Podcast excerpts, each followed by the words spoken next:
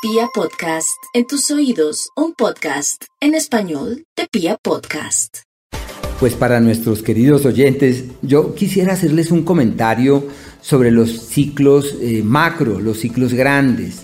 Hay unos procesos estelares que se ciñen eh, bajo la perspectiva geocéntrica, o sea, mirando las cosas desde la Tierra, uno puede apreciar que el Sol va recorriendo los 12 signos.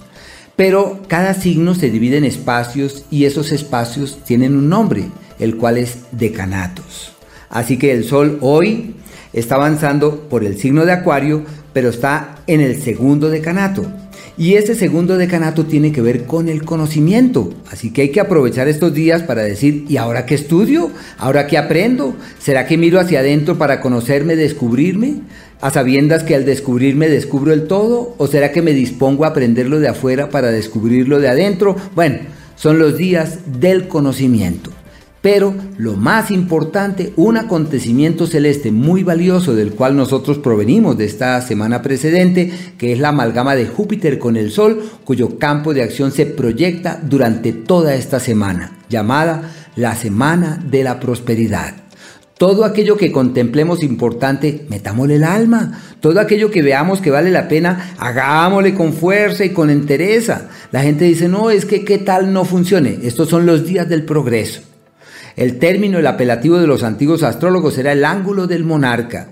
Así que lo que no hagamos ahora ya no es fácil hacerlo posteriormente. Es el tiempo de hacer, de crear. Y no olvidemos que avanzamos bajo el signo de la creatividad.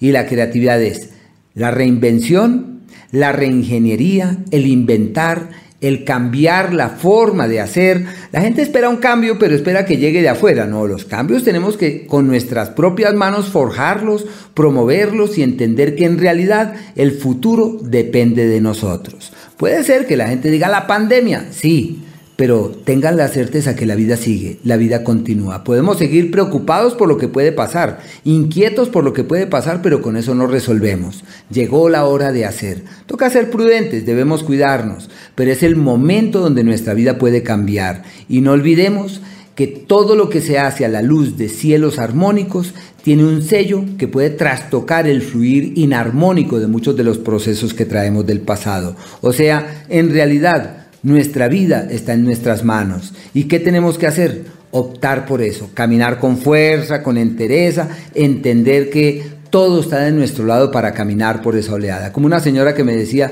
pero es que si yo no estoy en los días armónicos para eso, el cielo en su conjunto está perfecto para nosotros, para el hacer. Si nosotros entramos en esa oleada, vamos caminando hacia allá. Obvio que quienes tienen días más armónicos, pues pueden aprovechar pero los días inarmónicos no es que vayan a durar mucho, son dos días y el resto de la semana es para sacar el jugo y aprovecharlo.